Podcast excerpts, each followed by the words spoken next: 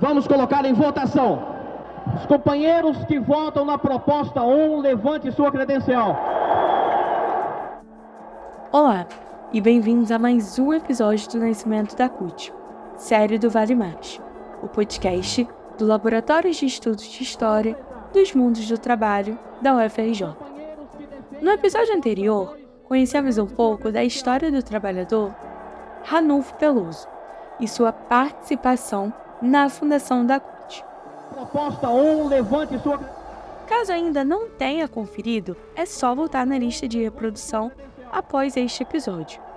Hoje, iremos falar sobre o nascimento da CUT a partir da trajetória da sindicalista Nilza Porte.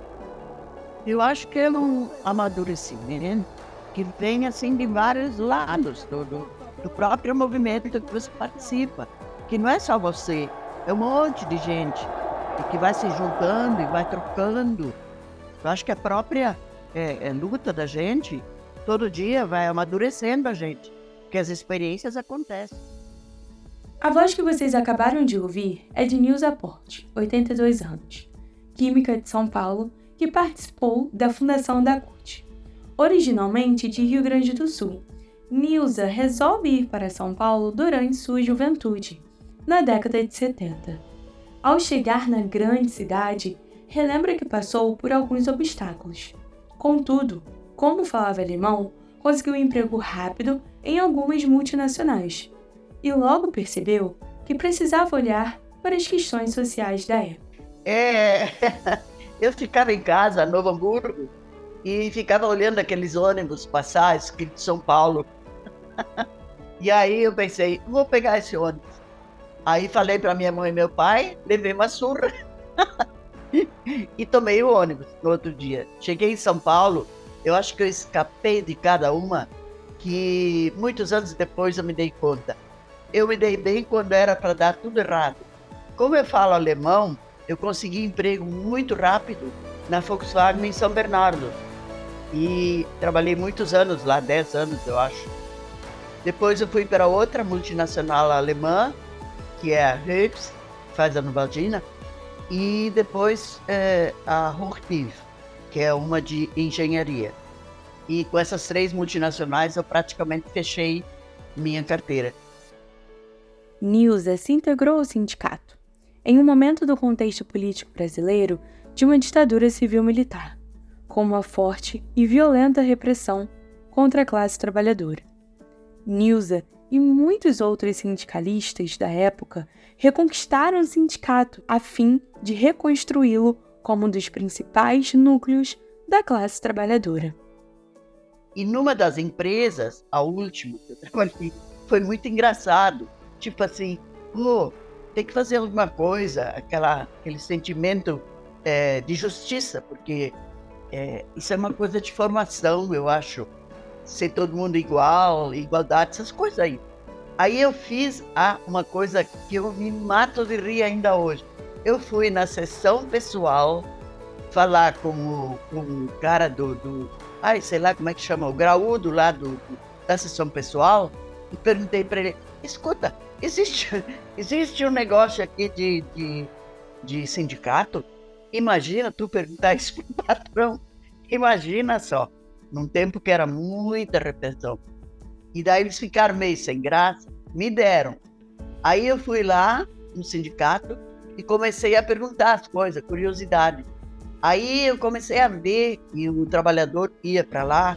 Eu fui várias vezes para lá, porque o próprio é, presidente me convidava, porque eles lá não faziam nada mesmo eu custei para compreender que eu estava no sindicato completamente perigo. Aí assim foi a evolução. Daí você vai numa assembleia e encontra outras pessoas que sentem a mesma coisa e que se pronunciam na assembleia. É um, é um negócio bem legal. Aí você vai se aproximando dessas pessoas que têm o mesmo sentimento, que tem que tá vendo as mesmas coisas que você. E assim a gente formou uma oposição sindical e ganhamos muito legal. Tiramos um traidor lá de trabalhador, que estavam lá há quase 30 anos, uma coisa assim. E aí a gente ganhou muito legal, ganhou um dos primeiros, fora São Bernardo, os metalúrgicos, foi um dos primeiros sindicatos que conseguiu tirar uma leva de, de assim, de traidores, assim, que não iam atrás dos interesses dos trabalhadores e sim dos patrões, sempre a, a favor do patronato.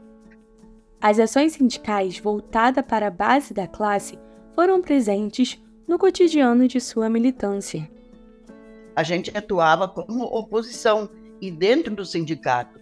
O Pelego era tão pelego que ele não percebia que a gente ia jogar ele fora. 77, 78, porque daí eu também fui, aí indicaram alguém, indicou para a gente ir falar com Lula, é, ainda, ainda enquanto oposição, e aí a gente fez isso, com o Busquem dos bancários também, e aí a gente aprendeu muito com eles, e, e aí a gente começou, não, não perdeu mais uma assembleia, nos metalúrgicos, aquela greve prolongada, dos petroleiros em Campinas, e a gente estava em todas a gente sentia muita ansiedade de saber as coisas e de aprender, porque começou a ver, a gente começou a ver que uma porta, uma alternativa, é uma sociedade melhor mesmo. Um, um sentimento muito grande, assim, de um sentimento de justiça é algo que eu nem sei, não, nem sei explicar direito, mas me acompanha há muitos anos, desde, desde pequena. E é nessa condição de justiça que você vai, vai indo, vai evoluindo, aí começa a ver as barbaridades que acontecem entre o patronato e os trabalhadores, e aí você começa a inserir, daqui a pouco você está soltando boletim, pintando paredes, aquela coisa abaixo de ditadura, essas troças, esses negócios aí. O pessoal dizia, quando estava quase formando a chapa, o pessoal dizia, mas Nilza, era o Domingos, que era o presidente, foi ser, foi ser o presidente, e eu fui ser secretária-geral. Foi lindo, muito lindo. Acho que a coisa mais importante que aconteceu na minha vida, primeiro foi essa coisa de afundar a cabeça dentro do, da categoria química. Sendo assim, para Nilza, o sindicalismo passa por uma grande transformação. Eu penso que eles sentiram que no sindicato depois de 300 mil anos, eles podiam ir lá, podiam é, falar dos seus problemas e que os problemas eram resolvidos na medida do possível. E teve uma confiança tão legal, assim, que as nossas assembleias, é, desde o começo, quando a gente foi eleita, o trabalhador percebe quando você está com ele, quando você está fazendo. As assembleias ficavam cheias, cheias. Para a gente à assembleia dos, do, dos pelegos lá, tinha 40, 50 pessoas e tudo tinha saco deles. Então, eu acho que isso foi uma vitória muito grande, porque eles compreenderam que nós ficamos juntos durante 3, 4, 5 anos de oposição, indo lá de madrugada, conversando com eles, levantando os problemas, né? E eu acho que essa foi uma, uma coisa mesmo muito grandiosa. E, e para a gente não era peso, engraçado. Eu penso que a juventude daquele tempo eu não era lá tão jovem, mas era. A gente era muito alegre, assim. A gente via tudo assim com uma certa alegria. No sindicato as coisas começaram a ficar um pouquinho ruim, porque entrou a história das tendências políticas, o que é muito ruim. Eu não, não, não pescava esse negócio de tendências. E isso foi um pouquinho difícil quando a gente caiu nesse negócio de tendência para entender isso. Nossa, ficamos quase malucos. O período narrado por Nilza Porte é o do chamado Novo Sindicalismo, sobre o qual já falamos um pouco nos episódios anteriores, marcado por uma nova gestão sindical que se preocupava também com a vida política do país. Neste cenário, e pensando neste objetivo, foi criada a Central Única dos Trabalhadores, a CUT. Suas primeiras ideias de criação foram mobilizadas em comissões denominadas ProCut, em um evento que reuniu muitas correntes sindicais, a primeira Conclate. Também já falamos sobre ela nos episódios anteriores. Apesar desse grande evento, que reunia diversos grupos sindicais, havia uma divisão que marcaria a organização sindical deste período. Daí a gente já tinha ido, como presidente do sindicato, a gente foi na Conclate, que aconteceu antes, antes desse congresso aí de 83, onde teve a, a divisão entre, o, entre eles e nós, vamos dizer assim. E aí a gente foi como, como presidente do sindicato, pelego. Ele não entendia nada do que nós estávamos fazendo lá, entendeu? E ele queria ser meio moderninho, alguma coisa assim. E aí levava. Então já, o histórico disso com Clat é, já foi muito legal, vendo como é que, como é que é, você insiste, você assiste um enorme embate entre duas tendências políticas, óbvio, e você não entende muito bem no começo, mas depois você começa a ligar as coisas, começa a compreender. Eu acho que é um caminho assim bastante rico. Então eu fui enquanto oposição, eu e mais alguns colegas, junto com o idiota presidente do sindicato que não sabia nada que estava acontecendo. Mas a principal divergência entre eles e nós, eu digo eles e nós para não ficar sempre falando peleando, assim, esse negócio aí, era em torno, se me lembro bem, da unicidade sindical. Então, eram dois conceitos é, tanto os que vieram a ser CUT como os, os que vieram a ser, é, agora esqueci o nome da outra central que fundaram, eles acham que eles queriam se separar, mas como vinha num, num, num negócio de encontros entre as duas partes antes da fundação da CUT, então o objetivo dos dois era a fundação da CUT, o que eu nunca acreditei, não era não. É que eles não queriam parecer pelegos, então, eles é, é, ficaram juntos até o final, quando não puderam mais segurar como eles eram combativos, e aí caíram fora e, e, fizeram a central deles e a gente fez a da gente. E assim, né? Então, muita história, muita história rica. Tão lindo quando você compreende o que que o, o trabalhador consegue fazer quando se junta, quando compreende o troço. É muito legal. Assim nasce a CUT. Em 1983, aconteceu o Congresso de Fundação, um momento significativo para a história do sindicalismo brasileiro. Nilza destaca quais eram as principais pautas levantadas no Congresso, as dificuldades para a realização do evento, bem como a união de classe presente ali. O Congresso da CUT é uma coisa muito linda.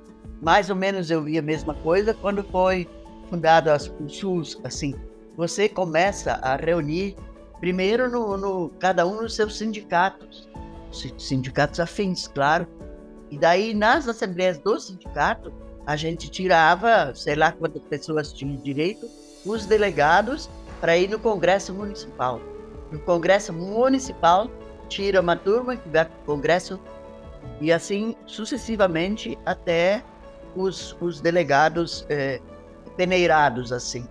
Isso eu acho que foi um processo tão rico. Agora, é engraçado, é, por exemplo, o, o Estado, a gente tinha uma fonte lá de informações e informações e sabia qual eram os estados que não tinham dinheiro, que não podiam vir. Então, os sindicatos mais ricos, mais ricos, é, davam um jeito, né? Davam um jeito, uma caixa coletiva que ia para esse, ia para aquele, e realmente foi uma coisa muito linda, porque, além de tudo, foi uma festa que se encontrava gente, tudo novo para todo mundo, né? Gente do Brasil inteiro. Era um troço tão rico. As falas, os tons, eh, como é que fala? Os, sotaques e não sei o quê, as histórias de cada grupo. Eu acho que naquele congresso todo mundo se apaixonou por todo mundo. Foi uma coisa muito muito, muito, muito. Muito bonito. Um caminho muito legal. Daí a gente dormia em qualquer lugar. É, no ônibus, pegava um cobertorzinho ia pro, pro um canto qualquer. E, e não era assim uma coisa sofrida, era um negócio.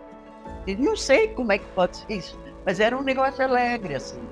Não sei se é porque a gente via tanto a gente junta, pô, todo mundo assim, pensando que nem eu, vamos melhorar as coisas, não vai mais ter tanta gente é, sem, sem comer essas coisas. A gente chegava nesses pontos, porque a gente não era cego, a gente via as diferenças. marcam a gente, não só a mim, como certamente é, milhares e não sei o quê. Então, quando você encontra um troço assim, que quer superar isso, eu acho que todo mundo se junta. Foi uma, eu acho, foi uma alegria.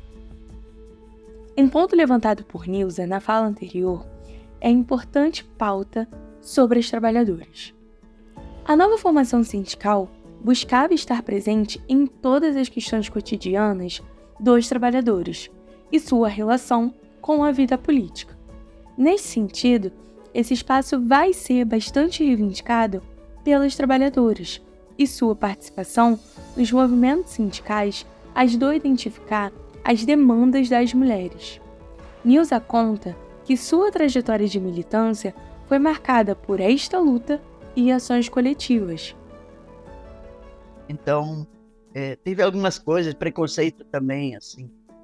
É, é, preconceito de, assim, pelo fato de ser mulher, muitos anos eu fiquei absolutamente sozinha, só eu de mulher, o resto tudo homem, né? Isso é uma, foi uma coisa muito forte na, no meu tempo. E aí também começamos, a gente conheceu umas pessoas muito legais, a Beth Lobo. Eles começaram a ir atrás de nós e tentando ajudar a gente. E a gente pedia ajuda em todo que lugar que a gente sentia que as pessoas eram legais, a gente ia. E eles ensinaram de fato muitíssima coisa e ficaram junto com a gente assim para que a Beth é, viu que na categoria tinha muita mulher e que nós, diretoria, por incrível que pareça, que na anterior tinha uma só e, e muito ruim, e, e aí ela sugeriu por que a gente não chamava as mulheres da categoria. E, e que tinham muitas, agora não me lembro mais, mas quantas, mas muita, muita. Tinham 60 mil trabalhadores mais ou menos e uns os 25%, sei lá, mais ou menos, deviam ser mulheres. E aí nós fizemos, fizemos uma convocatória chamando as mulheres na subsede de Santo Amaro, que era lá onde se concentrava o maior número de mulheres, e a gente fez uma reunião, a primeira, a primeira, deu assim umas 150, 200 mulheres. A gente sentou para elas, olhou para elas, sorriu e não, não sabia nem o que falar para elas. Foi muito interessante a nossa história muitas histórias interessantes, muitas, muitas. Aquela época parece que a gente era é, mais puro. É, nós conseguimos, na, na primeira eleição, sete mulheres. Isso foi uma coisa inédita, né? Sete mulheres foi uma coisa muito legal. Sendo assim, para Nilza, o nascimento da Central Única dos Trabalhadores representa um imenso poder eu digo imenso em relação ao que era, imenso poder dos trabalhadores. Tu te imagina um contrato coletivo de trabalho nacional. Então, eu acho que a CUT propiciou essas coisas todas. A CUT, ela, ela, ela com o poder dela, os, os, o patronato começou a ficar com medo, eu acho, porque a gente, principalmente logo depois, eh, tinha muitas vitórias. A gente assustou muito o patronato, eu acho. E o poder da CUT ficou muito grande. Na medida em que começam a, a brotar as coisas que estavam embutidas é, de raiva dentro da classe, porque não, não levavam nunca nada, eh, produziam e eram explorados e ficava por isso mesmo. Eu acho que foi, não sei, eu acho que é amadurecimento. Amadurecimento. Por hoje é só. Esperamos que tenham gostado de conhecer mais sobre a fundação da CUT pela perspectiva de Nilza. Na semana que vem, a série Nascimento da CUT continuará com o depoimento de Zé Ferreira. Nossos episódios saem todas as segundas às 5 horas da tarde. Te esperamos lá! Este foi mais um episódio do Vale Mais, podcast do Laboratório de Estudo de História dos Mundos do Trabalho da UFRJ.